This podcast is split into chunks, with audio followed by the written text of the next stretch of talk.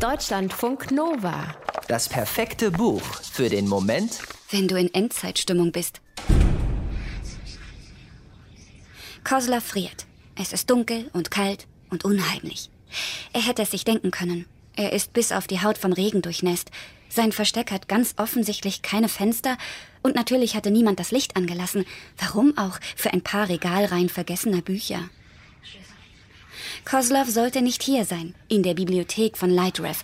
Genauer im unzugänglichen Teil der Bibliothek von Lightrev, da wo die echten Bücher lagern, die schon lange nicht mehr verliehen werden.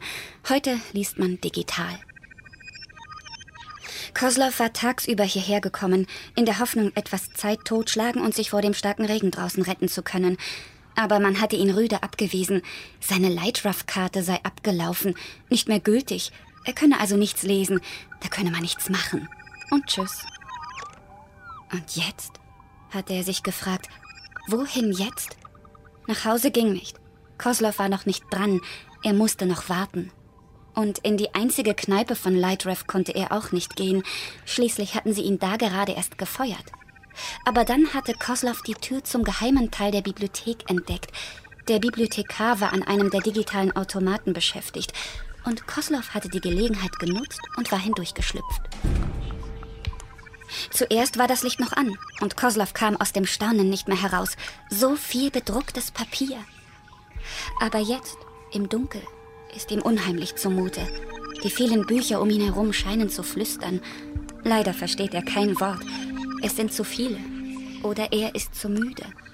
Oder beides.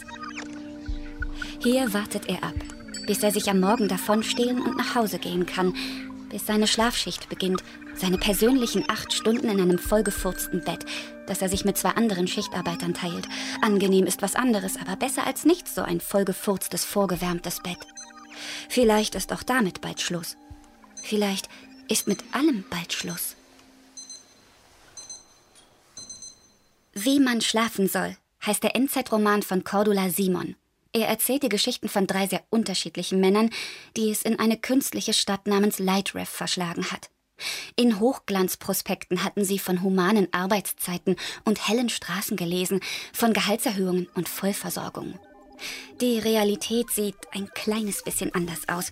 Lightrev schert sich nicht um seine Bewohner und deren Befindlichkeiten. Lightrev ist eine Maschine, die laufen muss. Alle internen Entscheidungen zielen auf maximale Effizienz ab. Und wenn die Maschine kaputt ist, dann...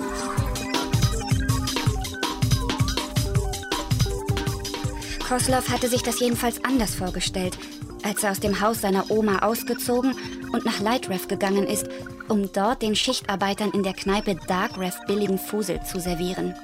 Eigentlich ist Koslov Künstler, nur wollte niemand was von seiner Kunst wissen. Die Menschheit hat andere Probleme. Eine kaputte Umwelt, nichts zu essen und dann diesen Meteoriten, der auf die Erde zurast. Da kann man schon mal die Kunstlust verlieren, klar. Das Amt hat ihm die kleine Einraumwohnung zugeteilt, nebst Mitbewohnern. Denen begegnet er nur selten weil jedem von ihnen das Bett immer nur für acht Stunden zur Verfügung steht. Kosler vormittags, Schreiber nachmittags und Hay nachts.